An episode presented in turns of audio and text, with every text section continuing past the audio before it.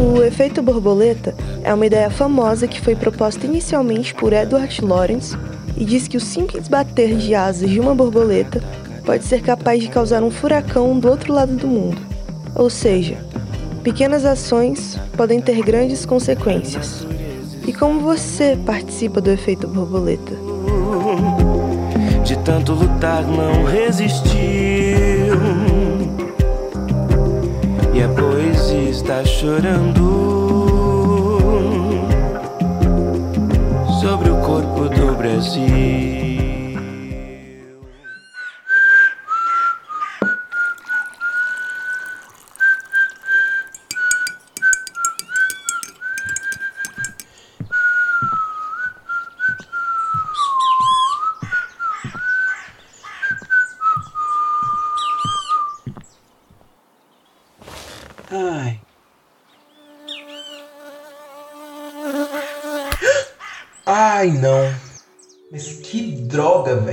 Não só eu derramei café na minha calça inteira, mas também não queria ter matado essa abelha.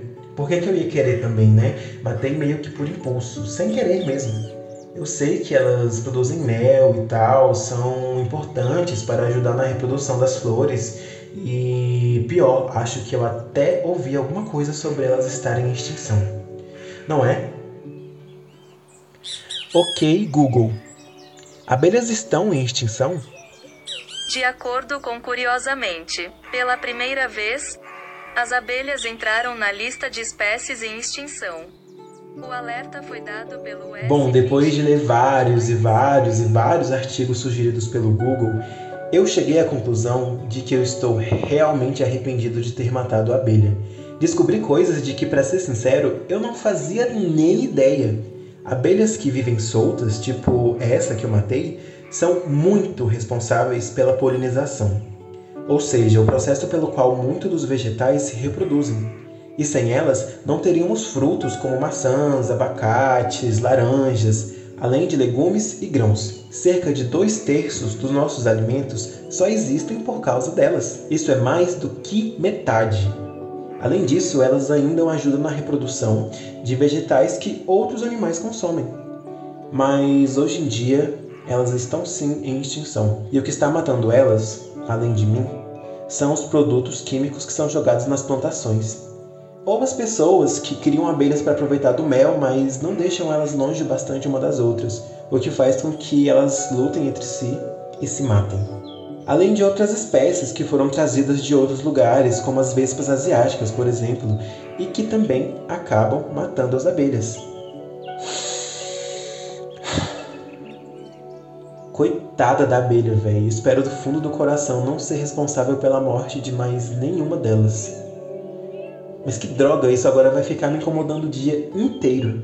Mas, como não tem nada que eu possa fazer sobre isso, melhor fazer o que realmente me resta: tirar a mancha de café da minha calça.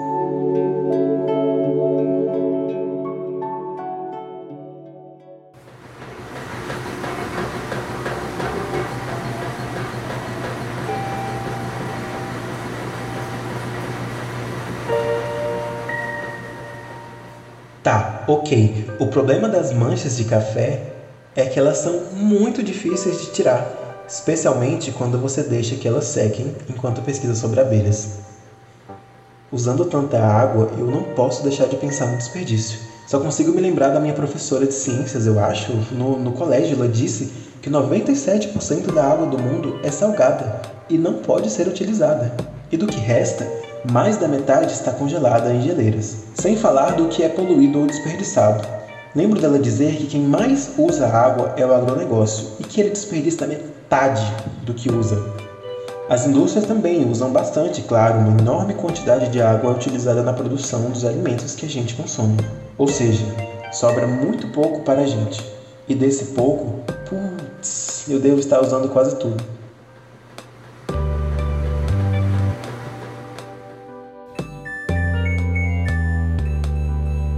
Isso. Resolvi considerar a calça um caso perdido. Esses dias passam na TV que quanto mais a Terra aquece por conta da poluição do ar e do desmatamento, mais longos e intensos são os períodos de seca. E eu aposto, eu aposto que toda essa água que eu tava gastando vai fazer falta no futuro. E eu é que não quero ser responsável por isso. Mas, como essa era uma das minhas únicas calças jeans boa, só me resta fazer uma coisa: sair para comprar uma nova, claro.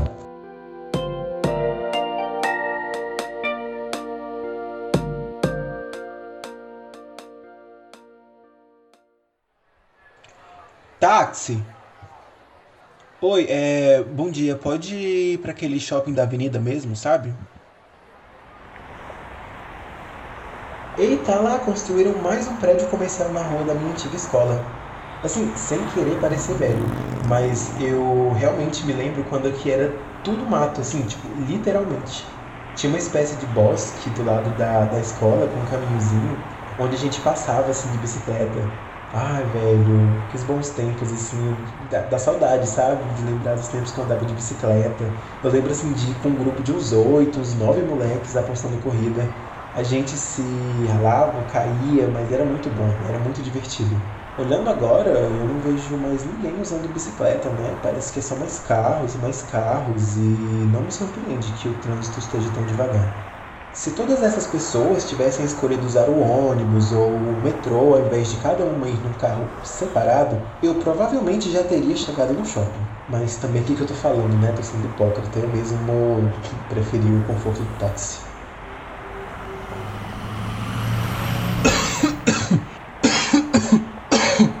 Mas não tem nada tão ruim que não possa piorar. Como asmático, eu não sou exatamente muito fã de caminhões fumacentos. Isso me faz lembrar de novo da seca e do aquecimento do planeta. A reportagem que eu vi também dizia que o transporte pela cidade é a atividade urbana que mais cresce no Brasil. E é também a que mais emite gases do efeito estufa, o mesmo efeito responsável pelo aquecimento. O próprio táxi em que estou mesmo deve estar emitindo assim muitos gases, inúmeros gases nesse momento. É, talvez eu realmente devesse consertar minha bicicleta. E parados de novo.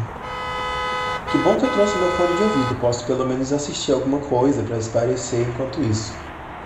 E falando em bicicleta, acho que a Lu tinha me mandado no grupo um link de uma live no Instagram exatamente sobre isso, não era? Deixa eu ver aqui se eu acho.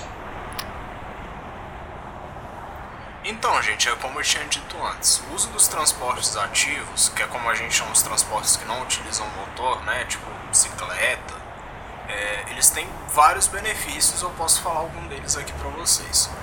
Primeiro é que o uso de bicicletas é ótimo para a saúde e o bem-estar da pessoa inclusive prevenindo doenças cardiovasculares. Além disso, optar pela bicicleta também vai contribuir para você ter uma saúde na cidade como um todo, né? E no meio ambiente também. Isso porque as bicicletas não poluem o ar, obviamente, né? É, evitando as doenças respiratórias, que é um problema muito grande quando a gente tem poluição no ar. E como elas não utilizam combustível, elas possuem uma produção que impacta menos o meio ambiente do que a produção dos carros. E ainda possuem uma vida útil muito maior do que a de um carro. Já existem vários países que usam bicicleta, mas assim, em peso, gente. Tipo a Dinamarca, por exemplo. 70% da população da Dinamarca utiliza bicicletas. Isso seria ótimo para o Brasil também, né, gente? Até porque o setor de transporte é um consumidor de energia absurdo aqui. E o Brasil, que depende bastante do petróleo, poderia se beneficiar bastante com menos carros precisando de energia. Já pararam para pensar nisso?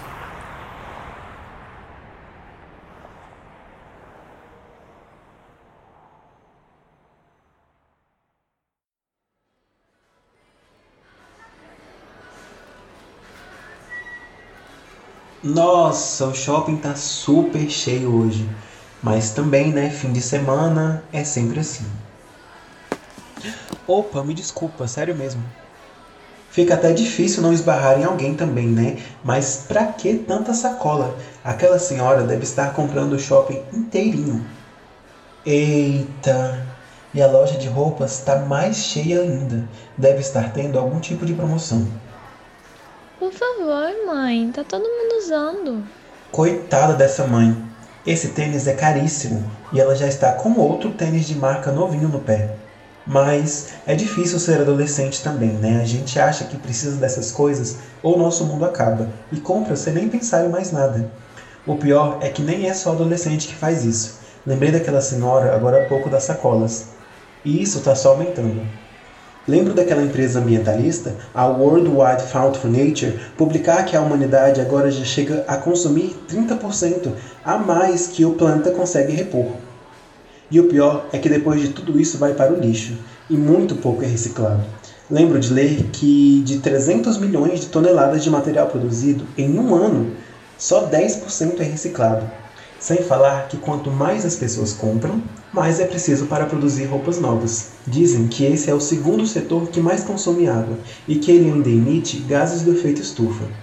No processo para produzir uma camiseta, por exemplo, são usados cerca de 2.700 litros de água, sem falar na enorme quantidade de resíduos que é jogada nos mares e dos produtos químicos usados nas plantações da matéria-prima. A indústria da moda consegue poluir tanto o solo quanto o ar e também as águas. Fico até com pena de comprar essa calça. Bom, pelo menos eu vou pegar uma calça boa para não precisar comprar outra nos próximos 30 anos. Aê, missão cumprida. Posso finalmente ir para casa. Ah não, pera, putz, lembrei que preciso comprar pilhas para o controle remoto da TV da sala. É melhor fazer isso logo, né, para não precisar voltar.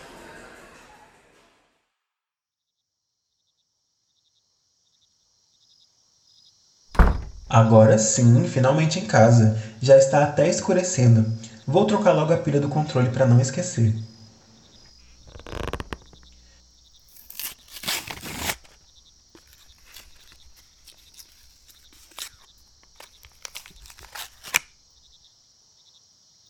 Hum, ok. Agora eu faço o que com as pilhas velhas? Tipo, eu sei que não posso jogar elas fora no lixo comum, nem colocar com lixo para reciclagem de qualquer jeito. A pilha é considerada um lixo tóxico por conta das substâncias químicas que ela tem, e lembro que fiquei chocado quando descobri que se ela contaminar a água e essa água chegar a uma pessoa, essa pessoa pode ter problemas seríssimos, desde câncer até mutações genéticas. Mas se eu não posso jogar no lixo, eu não sei o que fazer com essa pilha agora. Hum, quer saber? Acho que eu vou ligar para Luciana. Ela é estudante de biologia, vai saber o que fazer.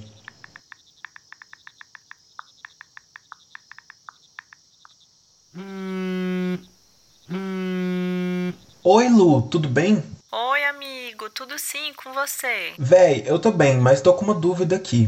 Eu comprei umas pilhas novas pro controle aqui de casa, mas eu não faço a mínima ideia do que fazer com as velhas, tipo, como descartar, sabe? Na real, acho que nem é só isso. O dia inteiro tem acontecido essas coisas que eu sei que não são boas pro meio ambiente. Mas ao mesmo tempo, eu não sei como fazer diferente, sabe? Tipo, hoje já começou tudo errado comigo, matando uma abelha sem querer. Aí depois eu gastei 300 litros de água tentando lavar a calça que eu sujei de café quando eu me assustei com a abelha. Aí eu peguei um táxi, fui pro shopping, a rua tava lotada de carros e caminhão. Eu só fiquei pensando na poluição disso tudo, sabe? Aí mais tarde eu comprei a calça, o que eu sei que pode ser um problema também se a gente compra demais. E agora tem esse negócio da pilha. Nossa, que dia, hein, amigo? Nossa, nem me fala. Na verdade, eu acho que eu até falei demais, né? Desculpa, Lu. Mas é que, como você faz biologia, achei que você poderia me ajudar com esse negócio da pilha e também, tipo, como eu posso fazer para ser um, um, peso menor e prejudicar menos o meio ambiente? Claro, sem problema, claro que eu posso te ajudar. O primeiro passo eu até vi que você já está fazendo, que é colocar em prática logo que percebe, analisando seus comportamentos, colocando peso nas escolhas diárias, se tornando mais consciente. Depois é só ponderar ver quais dessas atitudes tem como você zerar, quais tem como balancear para viver uma vida mais equilibrada. As pilhas, por exemplo, você precisa saber escolher e descartar, pois você pode acabar optando por pilhas com mais vida útil, mais durabilidade e sempre lendo também as certificações de segurança que ficam escritas nessas pilhas que dizem quais são os componentes químicos usados para fazê-la. Na hora de descarte, é importante que seja colocado dentro de uma garrafa PET as pilhas que já estiverem com carga esgotada, para que não corra risco de explosão. Os metais pesados que são liberados são altamente contaminantes, tanto para o solo quanto para a gente. Então, isso pode acabar contaminando até mesmo a galera da coleta seletiva que passa para recolher esses materiais. E é importante que todos os materiais, para que sejam reciclados, eles estejam separados e até mesmo limpos aquelas bandejinhas de isopor, por exemplo, se elas estiverem sujas e com resíduos, elas não conseguem passar pela reciclagem. Existem outras possibilidades de ir modificando aos poucos os nossos comportamentos e assim se tornando cada vez mais protagonistas no meio. O ambiente precisa que a gente se conscientize justamente por isso, porque nossa qualidade de vida muda, a informação que chega para as outras pessoas também muda, porque muitas pessoas não separam o seu próprio lixo porque não têm informações básicas para concretizar aquilo. Então é necessário que até mesmo as famílias, inclusive eu estou até participando de um grupo na faculdade que busca colocar o homem como protagonista do meio ambiente, bem naquele sentido autopoético, se vendo como fonte de criação da terra e além do olhar de extração, de extrair propriedades da terra, lembrar que a terra é cíclica e precisa desse retorno. Então, tudo que a gente tira da terra para não deixar escasso, a gente precisa repor e retribuir de alguma forma, senão entra em um desequilíbrio. E o ser humano ele busca, por esse sentido autopoético, para equilibrar tanto o, o individual no sentido de qualidade de vida pessoal, quanto na qualidade de, vi de vida dinâmica social. E para a educação ambiental é muito importante que as informações sejam passadas de forma objetiva. Assim a gente consegue se conscientizar e viver de forma mais leve. Lu, muito obrigado, de verdade, sabe? Eu liguei meio do nada, mas você me ajudou para valer. Agora, como tá tarde, eu, eu prometo que eu vou te deixar em paz, vou te liberar. Mas depois a gente se fala mais, beleza? Tá bom, amigo. Tchau, beijo. Beijinho, tchau. Nossa, foi um dia muito longo, mas essa conversa com a Lu realmente abriu minha cabeça, sabe? Aquela abelhinha que eu matei, a calça jeans, a água, as pilhas, parecem coisas pequenas, mas tudo tem importância quando a gente fala do meio ambiente. É meio como aquele negócio do efeito borboleta. O pequeno bater de asas de uma borboleta pode causar um furacão do outro lado do mundo, e as pequenas coisas que eu faço também podem ter grandes efeitos lá para frente. Bom, Espero conseguir diminuir esses efeitos daqui para frente. Amanhã é um novo dia. Ok, Google. Ficha técnica, por favor. Estação Ciência, um projeto do Laboratório de Áudio da Faculdade de Comunicação da Universidade de Brasília.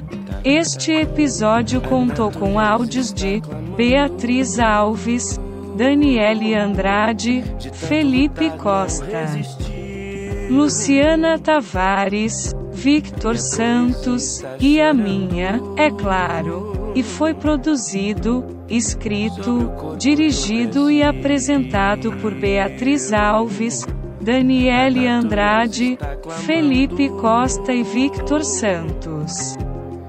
sob orientação do professor Elton Bruno Pinheiro e mentoria de Ariane Lamarão, para ouvir outros episódios do Estação Ciência e conhecer mais produções do Lab Áudio NB. Acompanhe nossas redes sociais e o site labaudio.unb.br. Viva a ciência e até a próxima estação azul é só branco em guerra está.